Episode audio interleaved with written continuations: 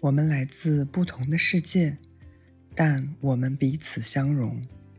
爱将我们紧紧相连，共度风风雨雨。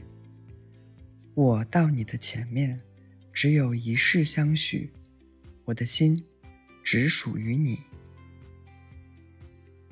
We are from different worlds, yet we somehow fit together. Love is what binds us through fair or stormy weather. I stand before you now with only one agenda to let you know my heart is yours. 那么，成为好父亲的秘诀是什么？有时候事情会如你所愿，有时则事与愿违。但你要坚持，因为当一切尘埃落地， 一个好父亲的大部分特征就会自然出现。Okay, the key to being a good dad. Sometimes things work out just the way you want.